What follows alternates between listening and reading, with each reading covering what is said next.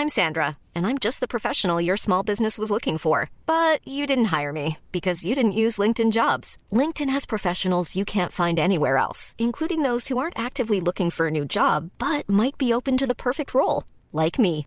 In a given month, over 70% of LinkedIn users don't visit other leading job sites. So if you're not looking on LinkedIn, you'll miss out on great candidates like Sandra. Start hiring professionals like a professional. Post your free job on linkedin.com/people today. Bonsoir à tous, ravi de vous retrouver. C'est la Sainte Léa. Merci beaucoup à ceux qui m'ont envoyé ça. Bonne fête à toutes les Léa. Je ne partagerai pas les chocolats. Léa, mon chéri.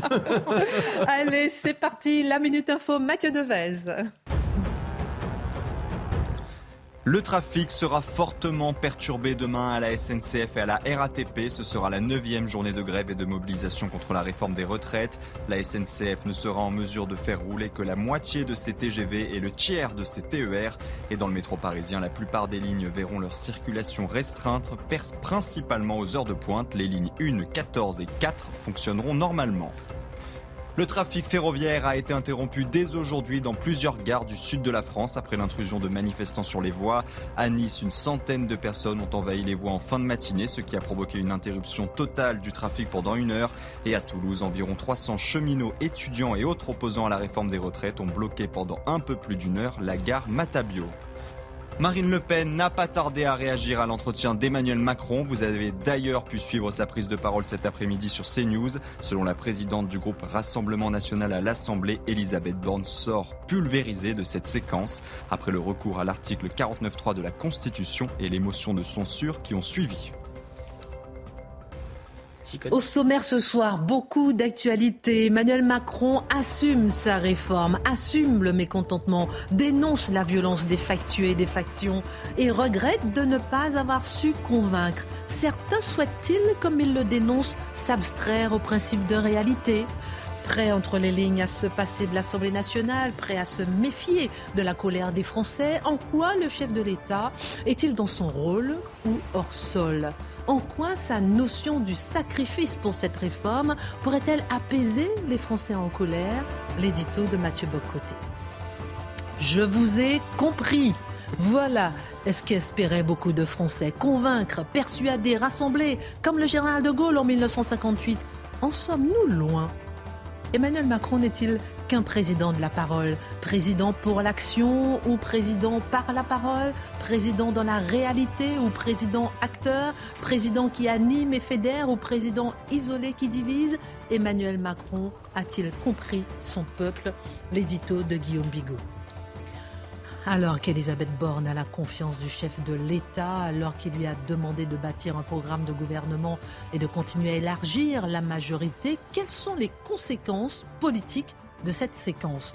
Comment les prochains textes, comme celui de l'immigration, pourraient-ils passer au Parlement? Quel avenir possible avec un tel décalage entre l'Assemblée nationale et le pays, alors même qu'elle est censée être représentative? Le décryptage de Charlotte Dornelas. Et si le président décidait d'une cohabitation? Et s'il décidait d'une dissolution? Ces possibilités sont entrées dans l'histoire depuis la crise du 16 mai 1877. Crise au cours de laquelle le président de la République, Patrice MacMahon, renvoie son chef de gouvernement à cause d'un différend, le remplace et finit par prononcer la dissolution devant les protestations de la Chambre des députés. Tout cela conduira ensuite à la démission du président de la République. Marc Menon raconte quand l'histoire éclaire l'actualité. Et puis sur le terrain, à la veille de la neuvième journée de mobilisation, les actions sporadiques se poursuivent. De nombreux représentants de LFI sont au cœur des manifestations, des élus ou bien même une attachée parlementaire interpellée avec les incendiaires il y a deux jours à Paris. La France insoumise chercherait-elle à profiter de la situation, à jeter de l'huile sur le feu pour s'assurer de la bordélisation du pays? L'édito de Mathieu Bocout. Une heure pour prendre un peu de hauteur sur l'actualité avec nos mousquetaires, c'est maintenant.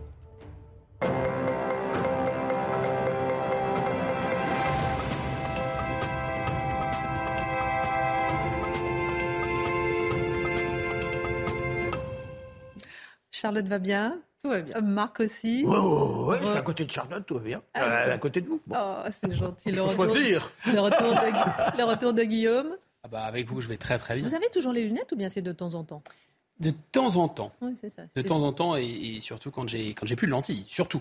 Ah, d'accord. Ah, mais c'est pourtant bon, les lentilles. Euh, Marc. Ouais. Mieux vaut le fromage. Alors, vous n'allez pas bien sûr. Pas la nourriture. Oui, ça va, ça va, ça va. Non, non, non, vous êtes en petite forme. Dites-le. Non, jamais. On est là, on vous soutient. On sent que ça va pas, mais on- dans vos yeux, vous Fortune êtes... et gloire. Allez, Courage, on- on, on vous sent un petit peu fatigué. Je ne sais pas ce que vous avez fait de votre nuit. En revanche, vous avez écouté le discours... euh, non, mais il fait la fête des fois. On va- vous avez écouté le discours du président Emmanuel Macron. Vous allez nous en parler dans un instant. fête. Et c'était ça votre fête. Non, mais alors, dans le, on va dans le tour de table du jour. Euh, on parlera euh, du ramadan qui commence entre ce soir et demain.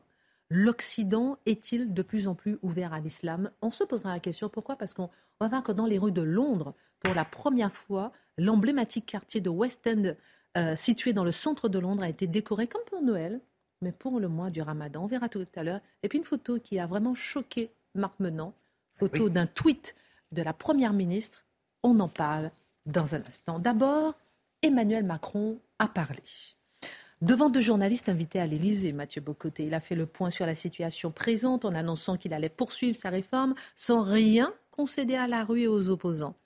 Apaisement, sens des responsabilités, le président qui n'écoute pas son peuple ou le président qui veut du bien pour son peuple malgré lui. Oui, c'était assez intéressant. C'est-à-dire, on, est, on était donc avec euh, Emmanuel Macron et deux pugnaces journalistes redoutables, avec une capacité de voir les angles morts en toutes circonstances, et capables de contredire le président lorsqu'il le croyait nécessaire. Je, je leur fais mes compliments. Euh, pourquoi vous riez? Alors. Donc, dans, dans cette séquence, où on aurait pu dire aussi deux attachés de presse de l'Élysée qui jouaient le rôle de journalistes. Vous êtes dur, on peut dire la même chose de vous face à Éric Zemmour, Non, non non, pas vraiment. parce Non, que- non, question, Ah, question. Ah non, non, non, non, non, sérieusement, moi je suis capable de critiquer absolument tout le monde, si je peux me permettre, sévèrement. Euh, Zemmour parmi d'autres, Marine Le Pen parmi d'autres, Valérie Pécresse aussi, C'est vrai. mais c'est tout. je veux pas le président. Alors, j'y j'y reviens. Euh, une scène assez intéressante parce que c'était le début du nouveau récit macronien. C'est-à-dire, euh, la Macronie se cherchait un récit depuis quelques semaines devant une situation de blocage, de blocage net. Qu'est-ce que, quel récit pouvait proposer Emmanuel Macron pour se relancer politiquement? Et on le voyait, il s'était un peu annoncé hier, et là c'est clair désormais, c'est le récit du capitaine qui ne cède pas dans la tempête. Je ne céderai pas. Je ne céderai pas, dit-il, et je ne céderai pas pourquoi? D'abord parce que je suis le gardien de la République, à la fois son idée et son régime, euh, devant la rue. Donc les contestations des derniers temps, des dernières semaines, des derniers mois, sont réduites à l'expression anarchique de la rue. Certes, on reconnaît l'existence d'autres manifestations, très bien, mais les manifestations qui comptent en ce moment dans le récit macronien, c'est véritablement la rue. Et qu'est-ce qu'il nous dit? Je ne céderai pas devant la rue. D'autant, là, il fait des comparaisons. Il dit la rue telle qu'on la voit en ce moment, c'est l'équivalent, à demi-mot, dit-il, de ce qui s'est passé au Brésil, de ce qui s'est passé au Capitole aux États-Unis. Autrement dit, il nous dit je suis celui qui tient les institutions devant la possibilité de l'insurrection. S'ajoute à cela une autre chose. Il dit, je me reproche une chose, cela dit, parce que je suis capable d'autocritique. Oui, oui, oui, je suis capable d'autocritique. Je n'ai pas été assez bon pédagogue. Si j'avais été assez bon pédagogue, j'aurais fait comprendre, j'aurais réussi à faire comprendre aux Français que cette réforme difficile, euh, exigeante, pleine d'efforts est néanmoins nécessaire et ils devraient l'applaudir, notamment s'ils ont le sort de leurs enfants à cœur. Donc, il dit, je, je m'accuse. Je m'accuse d'avoir été mauvais pédagogue et on devine qu'il s'en accuse sévèrement.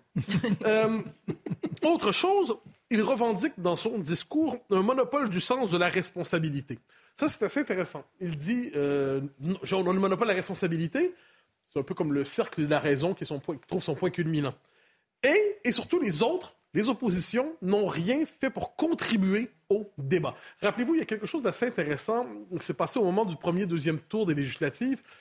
J'avais utilisé la formule le parti unique de gouvernement. C'est-à-dire la Macronie se proposait d'intégrer toutes les contradictions légitimes dans le système politique. Donc, de Jean-Pierre Chevènement, Chevènement dis-je, à Olivier Dussopt, faites la liste. Donc, c'était, la Macronie devait accueillir tous ceux qui ont une vocation naturelle à gouverner. et les autres, c'était les extrêmes. Eh à certains égards, on nous dit finalement, Emmanuel Macron nous dit, ceux qui voulaient participer au projet du gouvernement sont respectables, sont légitimes, sont responsables. Les autres, c'est les extrêmes et ils sont dangereux. Euh, je note euh, une, pique aux syndicats qu'ils ont plus, qui ont plus ou moins, plus ou moins apprécié lorsqu'ils disent qu'ils auraient pu venir sur un terrain de compromis avec nous, mais ils ne sont pas venus. Euh, Laurent Berger a répondu assez rapidement. Alors là, maintenant, ah oui, une chose qui est assez intéressante, je me dis, est-ce que le pays va si mal que ça? Est-ce que, je suis aussi rejeté qu'on le dit? J'ai quand même été magnifiquement réélu. Alors, c'est intéressant, donc, parce qu'on pourrait croire, peut-être pas non plus, qu'il oublie les circonstances de sa réélection. On pourrait croire qu'il oublie qu'il a obtenu surtout une majorité négative, une légitimité négative. On pourrait même croire qu'il oublie qu'il a dit lui-même, dans le cadre de la séquence électorale présidentielle, je sais que vous ne votez pas pour moi pour ce que je suis, ce que je propose, mais simplement parce que je ne suis pas l'autre. Tout ça. Donc, dans quelle mesure tout cela peut donner un mandat réformateur fort? J'en sais rien, mais je note que c'était là. Ensuite, ensuite, ensuite, il, il cherche à construire la suite. Donc, qu'est-ce que c'est? Il veut construire la majorité de demain. Il envoie le signal, parce qu'on lui pose la question Elisabeth Borne, elle va rester ou non? Et c'est un soutien timoré. si j'étais Elisabeth Borne aujourd'hui, je ne me sentirais pas absolument soutenu par mon président. Je me dirais peut-être pourrais-je commencer à planifier des vacances pendant quelques jours, pendant quelques semaines, mais dans quelques mois assurément. Globalement, il lui dit bon, mais je lui donne dans la séquence présente, elle doit aller jusqu'au bout de la séquence. Il ajoute, elle a la responsabilité de composer une majorité plus large. Il y a deux interprétations. Il dit avec la gauche, la droite classique ou les écolos donc les écolos, donc de Sandrine Rousseau, par exemple, c'est ce que j'en comprends. Euh, donc cette majorité qui est assurément plus républicaine que les gens de LFI ou du RN, nous le savons. Euh, quand on a ce scénario en tête, ben, il y a l'appel implicite néanmoins à ce programme commun de gouvernement souhaité soit par Édouard Philippe, Nicolas Sarkozy, d'autres qui, à droite, ont appelé, parce que de leur, dans leur, point, de leur, euh, de leur point de vue, il fallait que la droite LR deviennent, enfin, je dirais, s'investissent dans le macronisme pour le réorienter à droite. On comprend, on comprend, surtout sur des questions d'immigration qui viendront demain. On comprend que pour l'instant, Emmanuel Macron n'y croit pas trop. Cela dit, dernier point qui me semble assez intéressant, lorsqu'on nous annonce la suite, il cherche quand même à envoyer des signaux à droite, en critique de l'assistanat. Critique de l'assistanat, signal envoyé, homme de droite, écoutez-moi. Ensuite, prise en main de la sécurité de la petite délinquance, signal envoyé à droite signal envoyé à gauche, école, écologie, et ainsi de suite. Mais moi, ce que je retiens principalement, étonnamment, de ce discours, c'est que Emmanuel Macron nous annonce une suite, on est en tout début de quinquennat, où il pense finalement se passer le plus possible de l'Assemblée nationale, comme s'il s'agissait désormais d'un obstacle à la bonne gestion du pays. Alors, la présente séquence politique bouscule l'agenda législatif et reportera le débat sur le projet de loi immigration. Euh, c'est ce qu'il a dit euh, précisément. Alors, il y a danger. Ah, vous avez tout à fait raison. On en parlera tout à l'heure, effectivement. j'y reviens dans un instant, mais permettez-moi de dire un mot sur l'Assemblée nationale. Ça me semble assez important. Vous avez tout à fait raison de dire que la question de l'immigration sera la, la grande question reportée des temps à venir. Mais, mais sur la question de l'Assemblée nationale, permettez-moi ce petit mot il nous dit finalement, il y a en ce moment trop de lois. Ah oui, pardon. Il dit tout ne passe pas par la loi, on passe trop par la loi Exactement. dans notre République. Donc, autrement dit, mot pour mot. Ah, c'est intéressant. Donc finalement, la loi devient, le passage par l'Assemblée nationale devient une forme d'obstacle. Et on va désormais gouverner soit par décret, par règlement, d'autant que c'est probablement plus efficace pour changer directement la vie des Français. Qu'est-ce qui est intéressant là-dedans? C'est que ça reconfigure complètement le récit de la vie politique depuis un an. Qu'est-ce qu'on s'était dit il y a un an? Que l'arrivée d'une Assemblée nationale, pour une fois représentative des courants qui composent le pays, allait déplacer une partie importante du pouvoir vers l'Assemblée. Or, c'est le contraire qui se passe. Cette Assemblée, enfin représentative, est vue plus que jamais comme une collection de cailloux à chaussures. Et on se dit, ces gens-là, finalement, comment peut-on les contourner?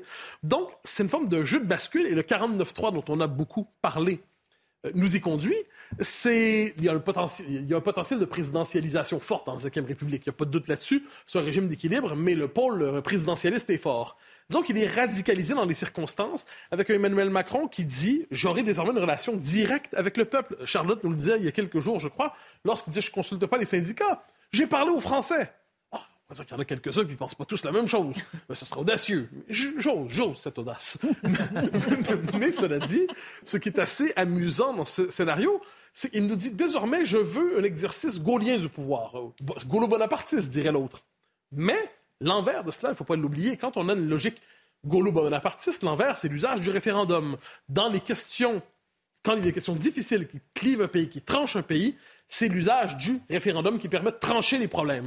Or, pour l'instant, il n'envisage pas du tout utiliser le référendum. Donc, il y a cette séquence un peu étonnante, finalement, où il dit, je prends le pouvoir pour moi parce que l'Assemblée est irresponsable. Euh, les qualifiés techniciens, les fines lames qui composent mon gouvernement mèneront les projets qui sont capables de réformer la vie des Français. Mais l'Assemblée, qui était l'événement central de la dernière année, on cherche à la dissoudre conceptuellement et politiquement. Alors j'en arrive à la question que vous posiez aussi, qui est très importante, sur la question de l'immigration. Euh, c'était l'autre grand, euh, l'autre grand enjeu, c'est-à-dire la question des retraites, c'est important, évidemment, mais la question, c'est l'organisation du modèle social français. On pourrait dire identité vue de gauche. La question de l'immigration, c'est la question de l'existence même du peuple français. C'est une question fondamentale que, pour l'instant, le gouvernement voulait en plus aborder strictement, ou tout le moins d'abord à partir de la question des travailleurs sous euh, des métiers sous tension et ainsi de suite. Donc, une vision très économiciste de, de l'immigration, mais même ça, ça va être reporté. On, va, on, annonce un projet de loi un peu découpé en plusieurs morceaux d'une manière ou de l'autre. C'est pas, pas inintéressant. Ça nous dit finalement la question de l'immigration est une question secondaire. C'est une question qu'on peut reporter à plus loin dans le, dans le quinquennat ou plus loin encore parce que ce n'est pas la question centrale. Donc la question existentielle de l'immigration qui, quoi qu'on en dise, hante les Français, traverse l'esprit des Français, occupe l'esprit des Français, cette question est laissée pour euh, beaucoup plus tard, en fait, dans la nouvelle gouvernance par décret qui nous est proposée. Donc, quand on a tout ça à l'esprit, tout ça à l'esprit, est-ce qu'on peut dire de ce discours qu'il est, c'est une réussite aujourd'hui? Euh, probablement qu'il a consolidé sa base, mais au-delà, je ne suis pas certain que ce grand exercice pédagogique ait fonctionné. Il est possible qu'Emmanuel Macron n'ait toujours pas réussi à se faire comprendre par son peuple. Merci beaucoup pour votre regard. Et c'est intéressant ce que vous disiez sur l'immigration. On va en parler avec vous, puisque 72% des citoyens, vous allez nous en parler dans un instant, pensent qu'il y a euh, trop d'immigrés en France, soit 9 points de plus qu'en 2018.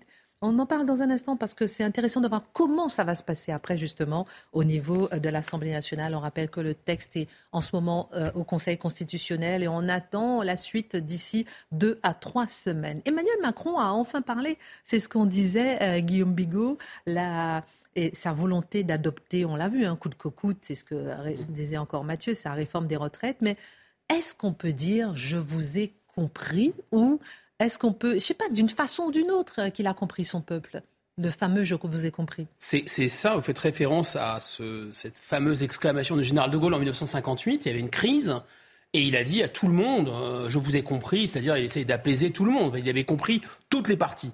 Et là, justement, ce qui est très intéressant, c'est qu'Emmanuel Macron, lui, il a tenu à nous dire qu'il ne nous a pas du tout compris. En fait, c'est exactement ça qu'il a dit. il nous a parlé, alors il nous a écoutés, il nous a parlé, ce qu'il a dit montre qu'il nous a écoutés, mais il nous a fait savoir, il a tenu à nous faire savoir que nous, on n'avait rien compris à sa réforme des retraites. C'est complètement inversé, en fait. Et en réalité, pour une, pour une fois, on pourrait dire pas en même temps, pour une fois, le président n'avait pas du tout envie de nous parler. Pour une fois, d'abord, il n'avait pas grand-chose à nous dire. C'est pour ça qu'il a pris le, l'entretien et pas la locution solennelle. La locution solennelle, c'est quand on a une décision à annoncer. Il n'y avait pas de décision à annoncer. Ensuite, il n'avait pas tellement envie de parler à toute la France, d'ailleurs. Il a parlé aux 13 heures, c'est quand même euh, une certaine partie de la France, disons, à l'heure où la plupart des actifs, vous savez, les, actifs, hein, ces Français qui sont fâchés avec le travail, euh, sont pas devant leur écran, parce que même s'ils sont fâchés euh, avec le travail, ils ont quand même un pas devant leur écran euh, à 13 heures. Et en fait, ça fait des mois que le président se concentre sur l'international et qu'il a manifestement autre chose à faire que nous parler de sa réforme, dont il dit lui-même que c'est vraiment la réforme centrale, la mère de toutes ces réformes. Alors c'est d'autant plus surprenant cette situation, qu'en temps normal, le président adore parler aux Français. Il adore essayer de les convaincre.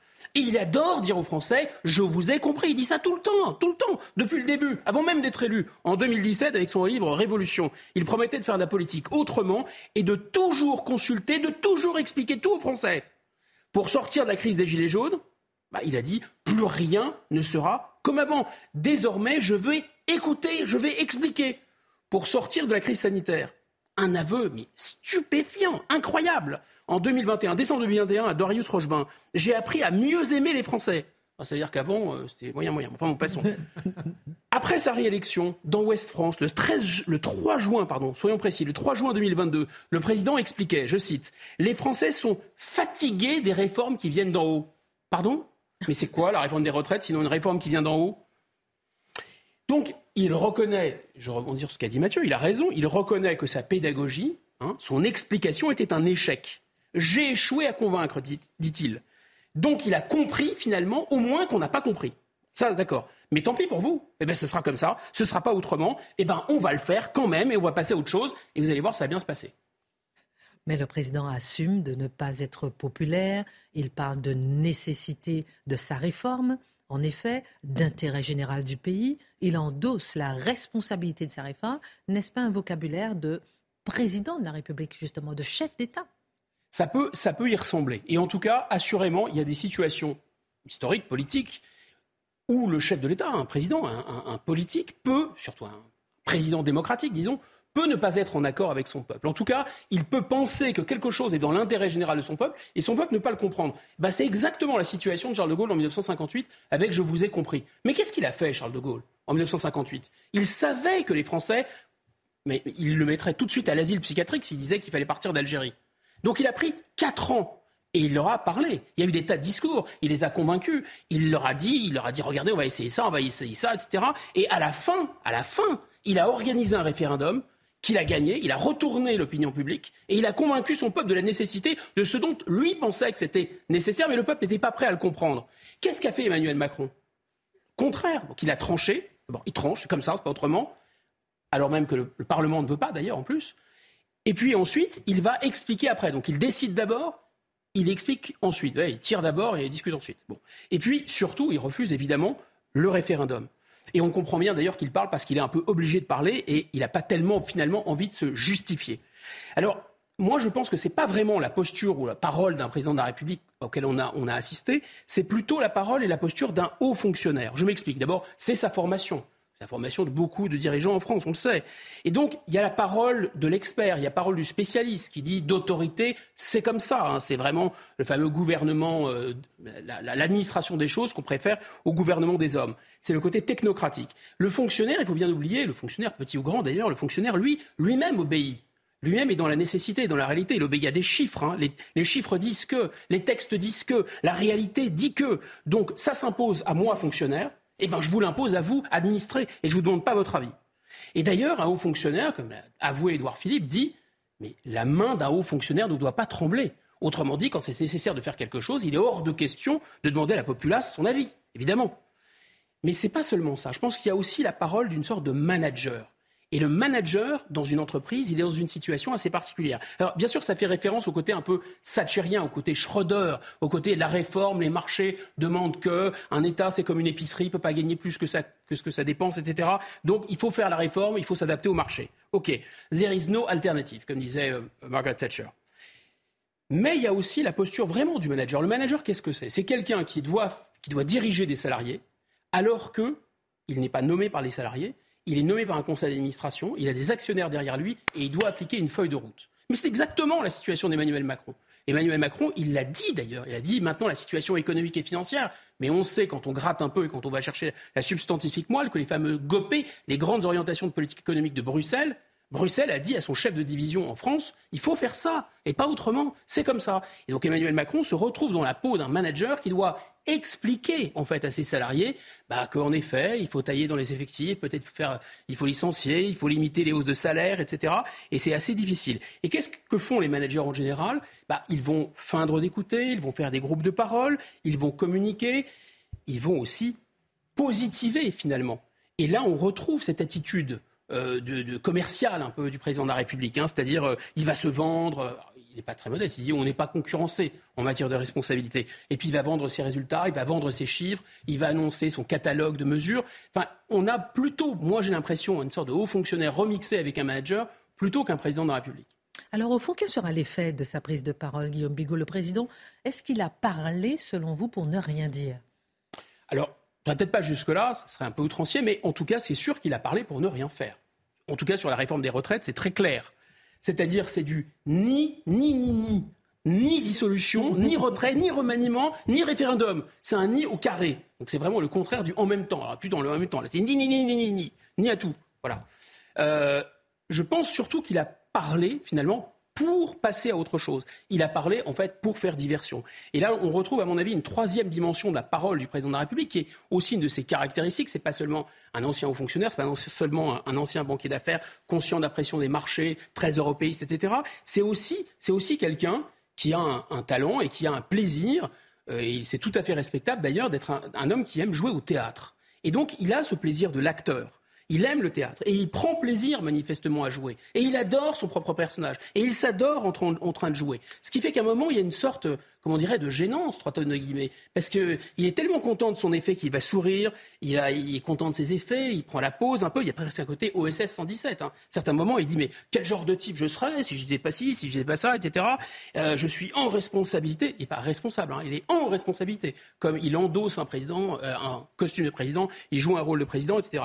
Et moi, je pense que le danger est là. C'est qu'il il se trouve tellement bon acteur qu'il surestime sa capacité à nous convaincre. Alors, vous dites qu'il dit des choses énormes sans s'en rendre compte. On marque une pause et vous allez nous donner des exemples concrets. Vous êtes à fond, hein, à fond. On voit que vous aimez Bruxelles, vous aimez Emmanuel Macron. Euh, euh, on va, on va faire une pause. On fait une pause, on marque une pause. À tout de suite. Retour sur le plateau de Face à l'info. Dans un instant, beaucoup de sujets. Un tour de table sur le ramadan qui commence demain. J'ai envie de vous entendre. Est-ce que l'Occident euh, s'ouvre de plus en plus à, l'islam. On en parle dans un instant. Vous avez une photo à nous montrer qui vous choque. Bon, on ah verra si ça bah, choque. On en parle chacun son regard. c'est qu'elle m'agace. Alors, on en parlera. On va vous montrer votre photo dans un instant. Sachez qu'on suit bien tout ce qui se passe sur le terrain. Pour l'instant, c'est calme à Paris. Pour l'instant, c'est calme euh, euh, à la place de la Concorde. C'est calme aussi euh, à la place de Stalingrad. Un peu de monde en ce moment dans le 18e.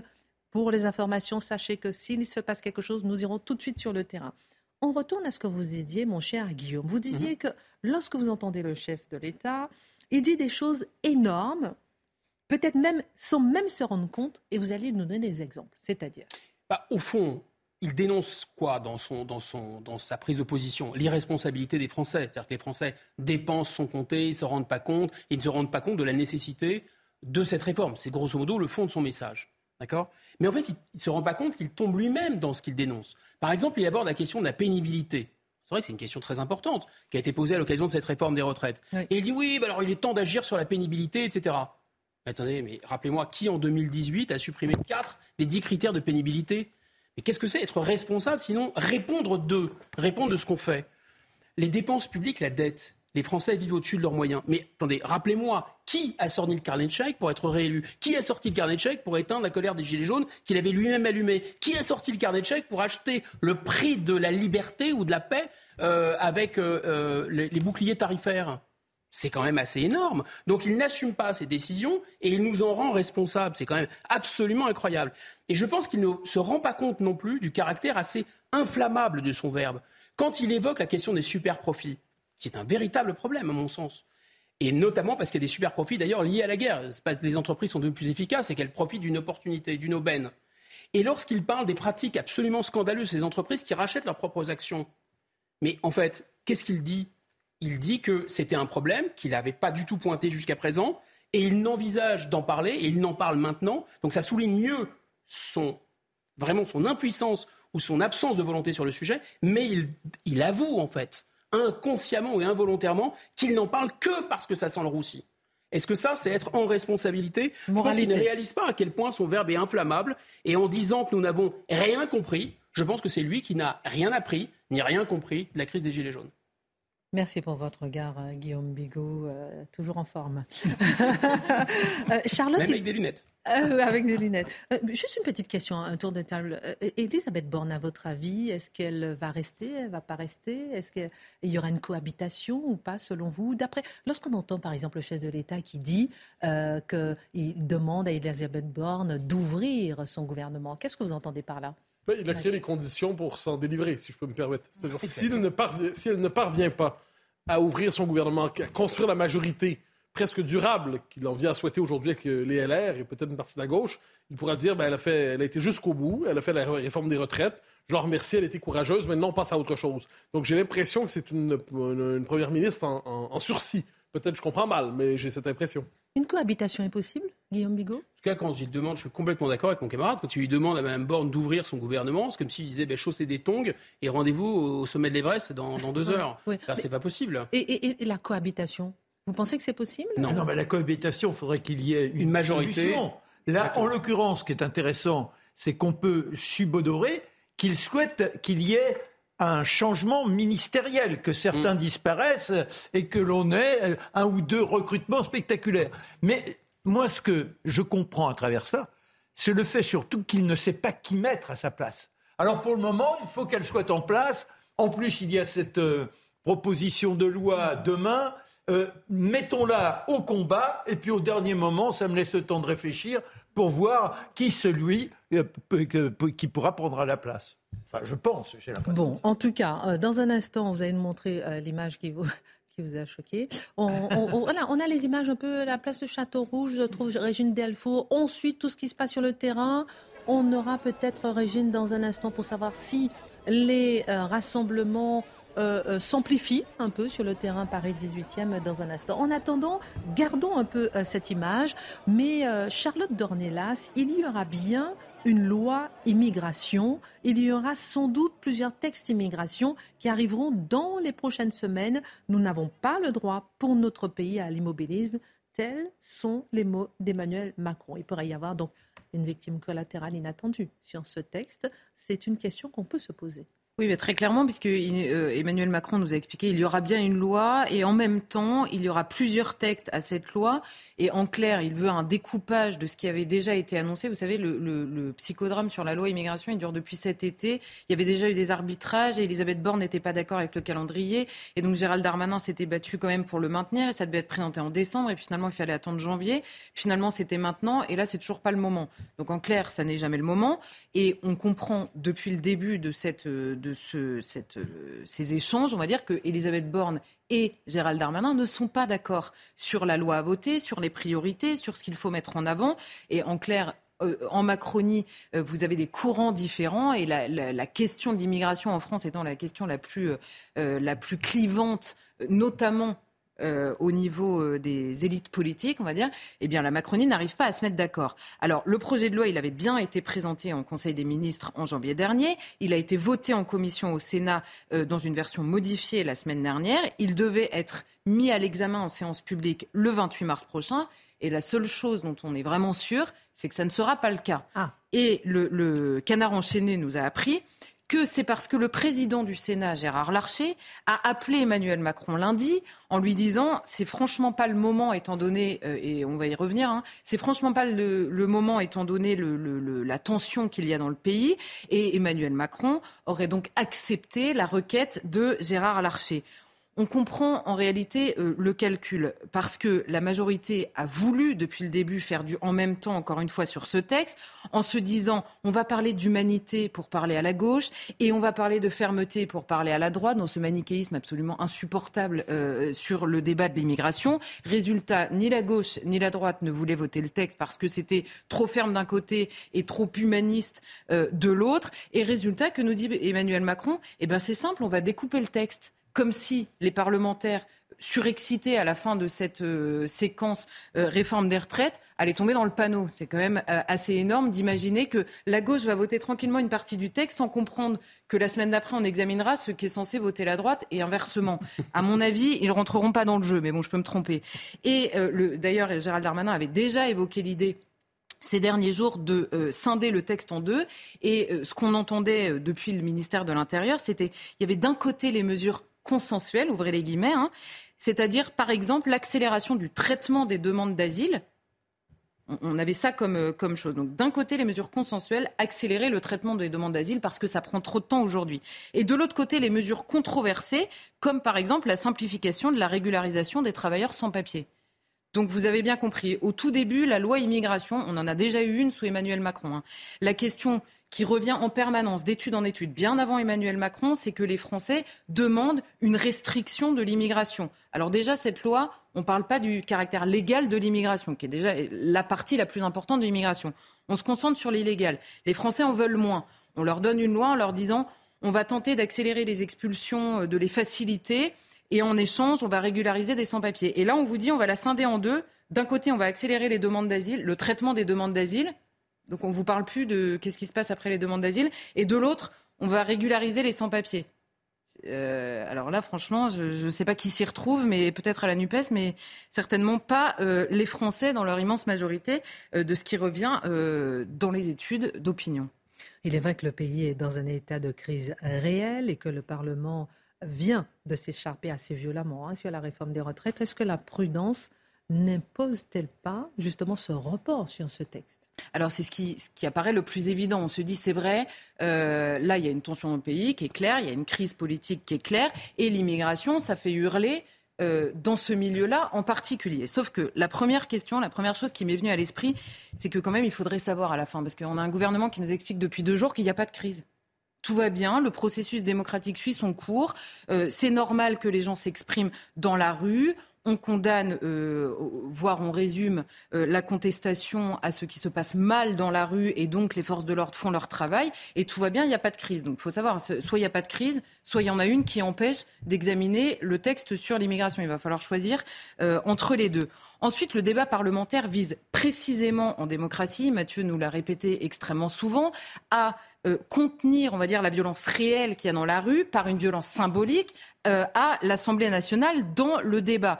Donc si précisément euh, il faut continuer, à avoir ces débats-là à l'Assemblée pour expurger la violence de la rue, pour que les débats aient lieu. Donc la seule chose qui se passe avec un report ou une dissection de ce projet de loi, c'est que les Français seront privés d'un débat de plus. C'est tout euh, ce qu'il y a dans cette mmh. annonce. Par ailleurs, l'opinion publique, en l'occurrence, la tension dans le pays, me semble être une excuse bien pratique. Parce que s'il y a bien un sujet sur lequel il y a précisément une majorité de Français, c'est la question de la restriction de l'immigration. Alors, ce n'était pas forcément le cas euh, dans son texte, euh, en l'occurrence, qui se penchait de manière un peu anecdotique sur la question, mais il y aurait une majorité de Français précisément euh, sur, qui seraient d'accord sur ce texte-là. Et euh, ce qu'on comprend en réalité, c'est que là, Emmanuel Macron, il nous a expliqué la foule n'est pas euh, le peuple. Il a raison, la foule n'est pas le peuple. Mais sauf que là, s'il y a une, euh, comment dire, une opposition aussi forte sur cette réforme des retraites, si elle a pour conséquence une crise politique véritable, s'il y a eu des retournements, des hésitations jusque dans les LR et jusque dans les rangs de sa propre majorité, c'est précisément que la foule dans la rue n'est pas le sujet. Le sujet, c'est bien la majorité de la population française qui est opposée et qui redit son opposition malgré les débordements éventuels de la foule, précisément. Donc Emmanuel Macron a beau jeu de nous dire la foule n'est pas le peuple, c'est vrai, sauf que là le sujet c'est précisément la majorité de la population. Donc ce qu'on comprend à la fin, c'est que sur la question de l'immigration aussi, le pays n'est pas ingouvernable. Emmanuel Macron nous dit si j'y vais pas, si je maintiens pas, le pays sera ingouvernable. Le pays n'est pas ingouvernable. Simplement, il est gouverné depuis des années par des gens qui n'ont pas les mêmes priorités que les Français. C'est ça le véritable problème aujourd'hui. Et ils n'ont pas les mêmes priorités, d'autant plus qu'ils les moralisent en permanence. Et, là, on retombe sur, on va vous parler de l'immigration avec la fermeté et l'humanité, comme s'il n'était pas possible d'avoir tout simplement la volonté de reprendre la maîtrise sur qui passe ou pas les frontières de la France sans aller sur un terrain moral. Au Sénat, le texte avait déjà été modifié. Ce report n'est-il pas l'occasion de revenir avec un texte mieux préparé? Alors, le texte, il avait été modifié en effet au Sénat, hein, dans la, première lecture. Alors, il n'y avait pas eu d'accord entre euh, les sénateurs sur la question de la régularisation des travailleurs. Donc, on s'est dit, on va attendre que les sénateurs travaillent en euh, séance publique sur cette question-là. En revanche, la commission des lois du Sénat avait durci le contenu sur euh, la suppression, il y avait eu des amendements sur la suppression de l'aide médicale d'État, euh, des sujets d'ailleurs dont on a beaucoup parlé ici, pour durcir l'accès à la nationalité en France, pour resserrer les critères du regroupement familial et encore pour resserrer les critères de l'accès au titre étranger malade. Vous savez, on en avait parlé. Donc ils avaient finalement durci, euh, alors évidemment le Sénat est majoritairement à droite, mais ils avaient durci ce texte-là. Et là on nous dit oui mais en fait ça va, ça va provoquer des tensions. Mais ça va provoquer des tensions exactement où? Au sein de la Macronie, puisqu'il est là le problème. Le gouvernement s'est dit, euh, soit on va tabler sur la gauche et donc on perdra les LR, soit on va tabler sur les LR et donc on va perdre pas seulement la gauche, une partie de la Macronie parce qu'on revient au problème initial et la, la, dispute, on va dire, entre Gérald Darmanin et Elisabeth Borne illustre parfaitement le problème. Le en même temps, c'est bien euh, dans une campagne électorale, mais quand on prend des décisions, c'est l'horreur. Parce que déjà, quand vous avez une, majorité relative, c'est compliqué. Et quand en plus vous avez des dissensions dans cette majorité relative, c'est carrément infaisable. Donc, euh, simplement, à la fin de cette histoire, on se dit oui, la victime collatérale, la première en tout cas, ça va être cette loi sur l'immigration. Et moi, il m'a semblé assez surréaliste de résumer la situation. C'est-à-dire, vous avez une majorité de Français qui est contre la réforme euh, de, euh, des retraites, en l'occurrence, et Gérard Larcher, en l'occurrence, puisqu'il fait partie des LR qui ont euh, appuyé le gouvernement dans cette histoire, et Emmanuel Macron s'entendent pour dire qu'il faut être responsable et aller contre la majorité des Français sur ce sujet. Et tout à coup, sur la question de l'immigration, où on sait d'études en études qu'au moins 70% des Français sont pour une restriction de l'immigration. sondage d'ailleurs. C'est ça On va voir. euh, le, les mêmes, Gérard Larcher et Emmanuel Macron, s'entendent pour dire il ne faut pas en rajouter et recréer des tensions dans le pays. Mais précisément, et on parlait de la question du référendum pour s'échapper, si Emmanuel Macron ne veut absolument pas faire de référendum sur la question des retraites, il peut tenter sur la question de l'immigration. À mon avis, c'est une bonne manière de réconcilier les Français, précisément. Merci beaucoup, euh, Charlotte. On voit effectivement. Euh, pour conclure votre édito, effectivement, que la plupart des Français, une grande majorité, euh, presque les mêmes, hein, peut-être qui sont en colère en tout cas. Et c'est la même proportion pour les retraites. La même proportion pour les retraites. Exactement les mêmes. Euh, très intéressant. Euh, on va regarder un peu sur le terrain ce qui se passe, si on peut voir un peu les images dans le 18e. Est-ce qu'on peut avoir peut-être Régine Delfour ou bien dans un instant pour savoir un peu ce qui se passe? Sinon, on reviendra. Elle est là, Régine? Mais, mais je fais un duplex? Régine, que se passe-t-il sur le terrain concrètement sur cette manifestation sauvage dans le 18e arrondissement de Paris? Oui, bonsoir euh, Christine. Alors en fait, il y avait une marche au flambeau. Vous devez avoir les flambeaux euh, à l'image de euh, Léomar Cheguet. le rassemblement était à 18h, il est parti un petit peu plus tard, de du métro de Stalingrad jusqu'à la place de Château-Rouge. On est arrivé vers 19h30 au niveau de Château-Rouge et puis les manifestants, certains, ont pris la rue poulet et on se dirige dans la rue de Clignancourt. Là, c'est plus une manifestation sauvage puisque théoriquement, ce n'était pas prévu. L'arrêt devait s'arrêter euh, place du Château Rouge. Alors, on a pu échanger avec beaucoup euh, euh, de, de, manifestants, si je puis le dire, des jeunes, des étudiants. On leur a posé la question ce qu'ils avaient pensé de l'intervention, l'allocution d'Emmanuel Macron au journal télévisé de 13h. Et ils l'ont vécu encore comme un affront. Ils n'ont pas compris la comparaison avec le Capitole ou encore avec le Brésil. Et puis euh, le fait qu'ils disent qu'il a été élu avec une grande majorité des, euh, des voix des Français, pour eux, ce n'est pas vrai, puisque beaucoup nous disent nous avons élu euh, Emmanuel Macron, on a voté pour lui, mais en fait, on a voté contre Marine Le Pen. Il a eu notre vote, mais il n'a pas eu notre adhésion. Et cette intervention à 13h, en fait, a regalvanisé un peu le, sentiment de mobilisation de euh, de comment euh, des manifestants ici qui vont donc manifester jusqu'à euh, jusqu'à sûrement encore tard ce soir hein, puisque hier on a encore assisté à des scènes d'incendie dans les rues et jusqu'à demain la grande manifestation. Merci beaucoup, Régine Delfour. S'il se passe quelque chose, on revient vous voir, on reste connecté avec euh, le terrain, évidemment, pour savoir un peu ce qui se passe. Et si le président décidait d'une cohabitation? Et s'il décidait d'une dissolution? Sachez que c'est entré dans l'histoire, en fait, ces mots depuis le 18 mai. La crise du 18 mai 1877. Alors, c'est très intéressant. Crise au cours de laquelle le président de la République, euh, euh, Patrice de MacMahon, renvoie son chef du gouvernement à cause d'un différend, il le remplace, protestation de la Chambre des députés, et j'aime bien parce que, enfin j'aime bien, pardon, tout ça conduira à la démission du chef de l'État.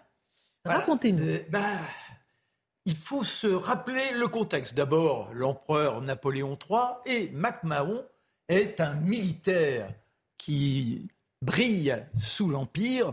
Il a toute une carrière en Algérie, il sera même gouverneur. Alors c'est surtout le héros de la guerre de Crimée.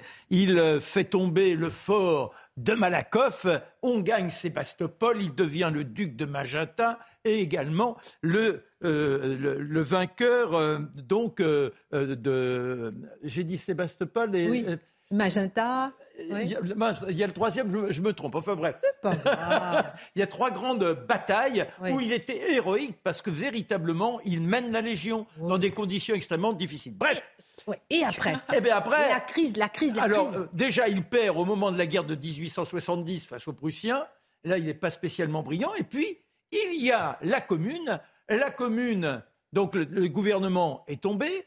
Le tiers est celui qui est le patron du gouvernement provisoire, la commune, et là il devient celui qui tire sur les communards. C'est celui qui est véritablement l'homme de l'excès, celui qui ose faire couler le sang. Et puis, en 1873, le gouvernement provisoire tiers est contraint à la démission et l'Assemblée, qui est royaliste et bonapartiste, choisit MacMahon. Et c'est là qu'il a son fameux discours vantant l'ordre moral. avec l'aide de Dieu, le dévouement de notre armée, qui sera toujours l'esclave de la loi, avec l'appui de tous les honnêtes gens, nous ferons le rétablissement de l'ordre moral.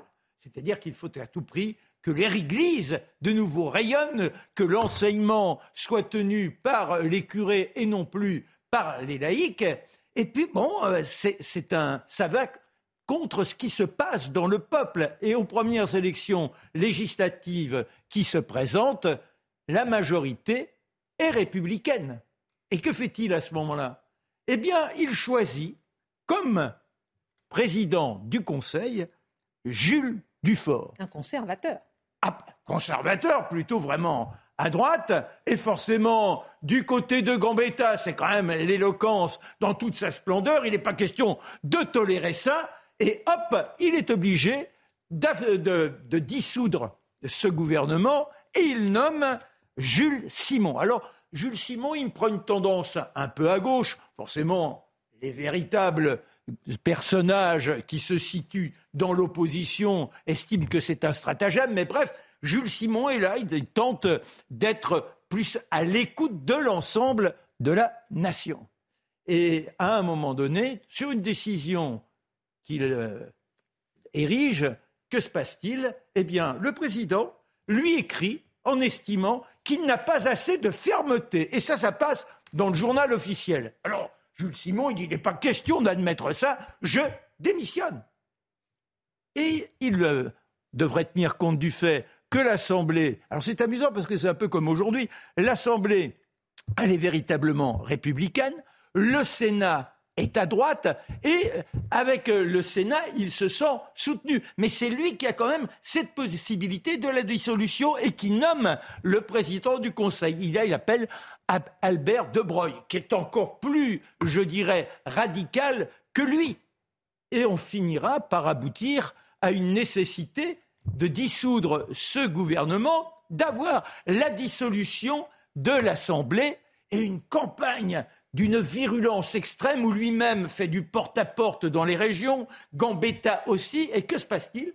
Eh bien, ce sont les républicains qui, de nouveau, remportent la victoire. Mais ils s'obstinent de telle sorte que quelques mois plus tard, eh bien, il ne peut pas garder la place, il démissionne, et c'est Jules Grévy qui lui succède, un Jules Grévy qui est obligé de changer pratiquement le statut du président. Là, le président avait un véritable pouvoir, puisqu'il choisissait la possibilité de dissoudre, qu'il était en responsabilité pour faire plaisir au président Macron. En revanche, eh bien, à partir de Jules Grévy et jusqu'à René Coty, on peut dire que les présidents seront ceux qui comme le disait le général de Gaulle, inaugure les chrysanthèmes. Euh, merci beaucoup pour ce regard, euh, toute similitude avec la réalité, qui est trois, points de suspension. Euh, Marc, maintenant, vous allez nous montrer la photo hein, qui vous a choqué dans un instant. Mmh. Juste avant, on va vous montrer une image, celle de Londres, puisque le ramadan commence entre ce soir et, demain. on est à mi-carême, sinon? Non, c'est pour équilibrer. Un peu après mi-carême. Ça a fait moins de bruit. Ça a fait moins de bruit, voilà. Donc le ramadan. Et là, c'est regardez cette image. Pour la première fois, l'emblématique quartier West End, situé dans le centre de Londres, a été décoré pour marquer le mois du Ramadan. Est-ce que l'Occident est de plus en plus ouvert à l'islam? Je dirais peut-être les choses autrement. L'Occident est de plus en plus pénétré par l'islam. C'est-à-dire on se retrouve dans une situation où, comme on le voit dans cette rue, le monde occidental traite sa propre religion comme une religion parmi d'autres dans une société multiculturelle et diversitaire. Donc c'est la fête des chrétiens on célèbre un peu les chrétiens, c'est la fête des musulmans, on célèbre un peu les musulmans, et faites la liste, ainsi de suite, pour l'ensemble des religions issues de l'immigration. La spécificité de cela, cela dit, c'est que c'est moins l'islam, je dirais, qu'une logique islamiste. qui consiste à vouloir occuper l'espace public en toutes circonstances, en multipliant les signes ostentatoires d'implantation d'un islam si conquérant dans l'espace public, en fait, qu'il nous dit euh, ben, désormais nous sommes ici chez nous. Et avec la complicité, je l'ai dit, du multiculturalisme officiel qui croit au nom du droit à la différence qu'il doit piétiner les droits de la société d'accueil. Bien sûr que l'islam est réveillé, bien sûr qu'il est conquérant, mais sa conquête, elle est... Euh, euh, elle ne prend pas seulement la forme de terroristes, fanatiques, fous, etc.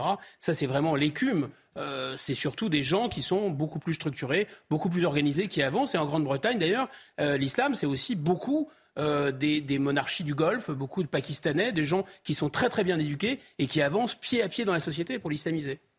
Ah la question, si on fait des décorations, c'est qu'il y a beaucoup de gens qui sont concernés, notamment dans ce quartier-là. Et je n'ai pas donné toutes les rues, hein, parce qu'il y a plusieurs autres rues à Londres qui vont être illuminées de la même façon. C'est ça, mais évidemment, je veux dire, les décorations, euh, nous, on les a à Noël, vous le disiez au début, parce que c'est une empreinte culturelle de, euh, du culte euh, initial. Donc c'est la question du nombre. Et dans un, dans un Occident, on nous a expliqué depuis des années que le nombre est un fantasme d'extrême droite. Marc Menon, on va voir. non, confirmé par la photo.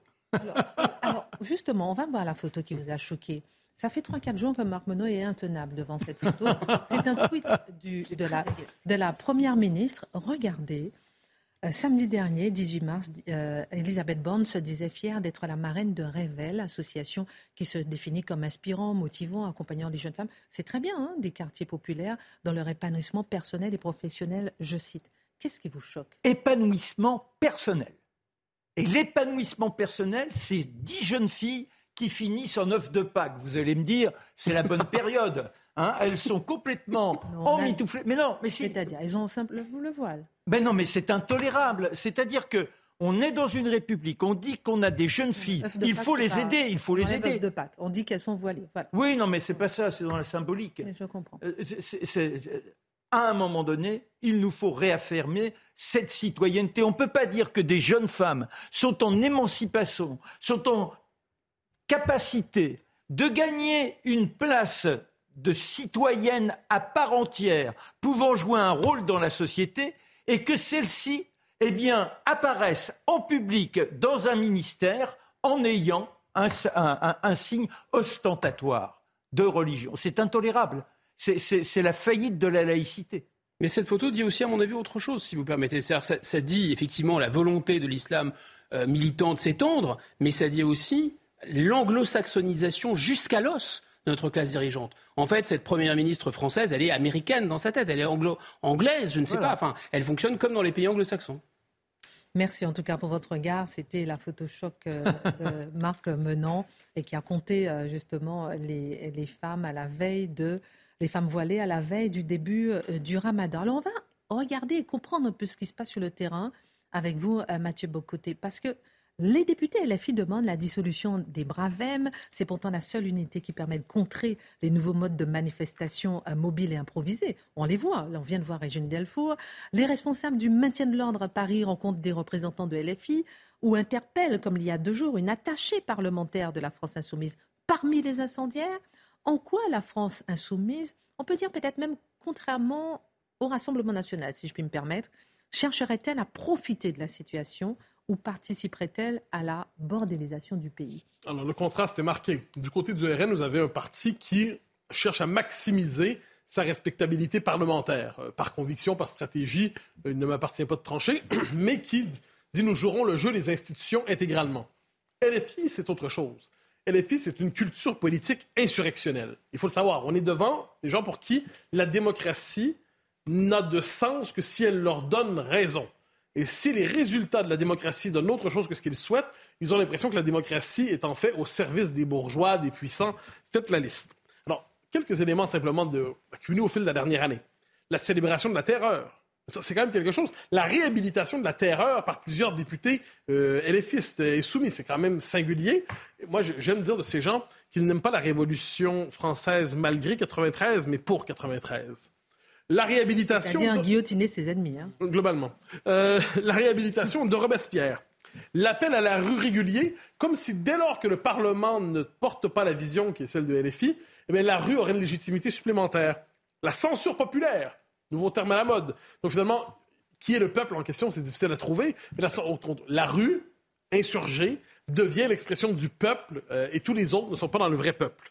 ce qu'ils appellent aussi la légitime défense sociale. Donc la violence de rue devient une forme d'autodéfense sociale devant le projet de loi du gouvernement. Alors on peut être en désaccord profond, complet, si on le souhaite, avec le projet de loi du gouvernement, sans basculer dans cette légitimation, dans cette théorisation d'une violence de rue insurrectionnelle qui serait légitime et nécessaire.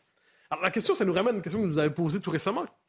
Quelle est la conception du peuple pour LFI? On sait que les conceptions du peuple en démocratie, il n'y en a pas une seule qui domine. Il y a le peuple social, c'est le peuple insurgé, pourrait-on dire. Il y a le peuple, euh, ou les, petites gens. Il y a le peuple politique et il y a le peuple culturel et historique. Pour LFI, on est dans une autre logique. Qu'est-ce que c'est le peuple? C'est la frange de la population qui s'insurge avec l'idée de faire tomber le pouvoir et d'accélérer la marche vers la révolution. Et qu'est-ce que LFI? Qu'est-ce que LFI? Et là, ça nous ramène ça. On a chacun ses petites obsessions la vie.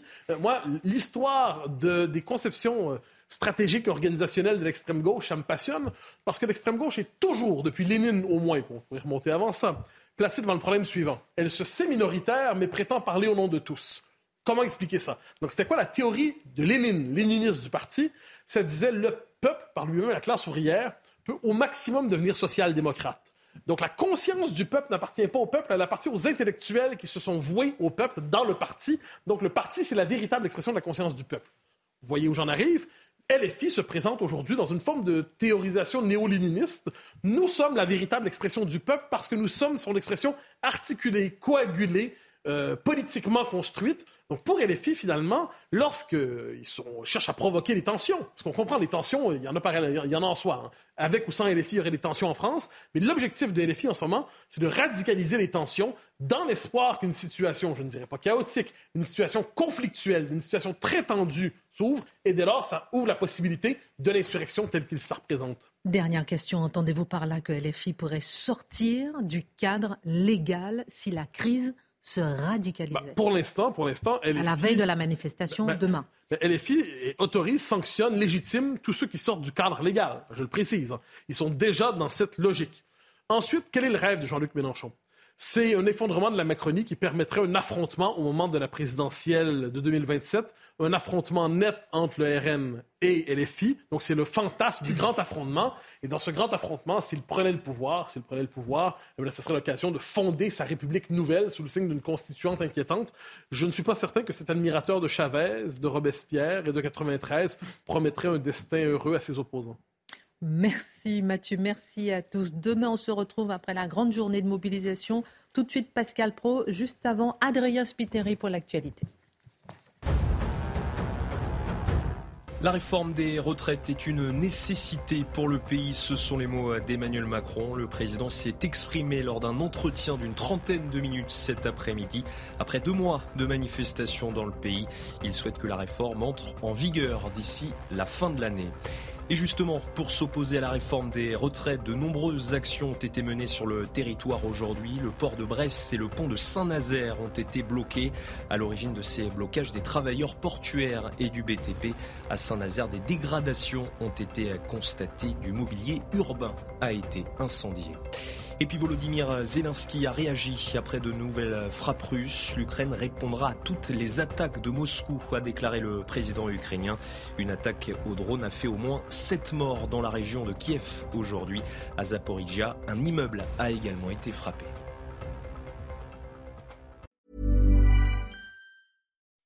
When you make decisions for your company, you look for the no-brainers. If you have a lot of mailing to do, stamps.com is the ultimate no brainer. Use the stamps.com mobile app to mail everything you need to keep your business running with up to 89% off USPS and UPS. Make the same no brainer decision as over 1 million other businesses with stamps.com. Use code PROGRAM for a special offer. That's stamps.com code PROGRAM.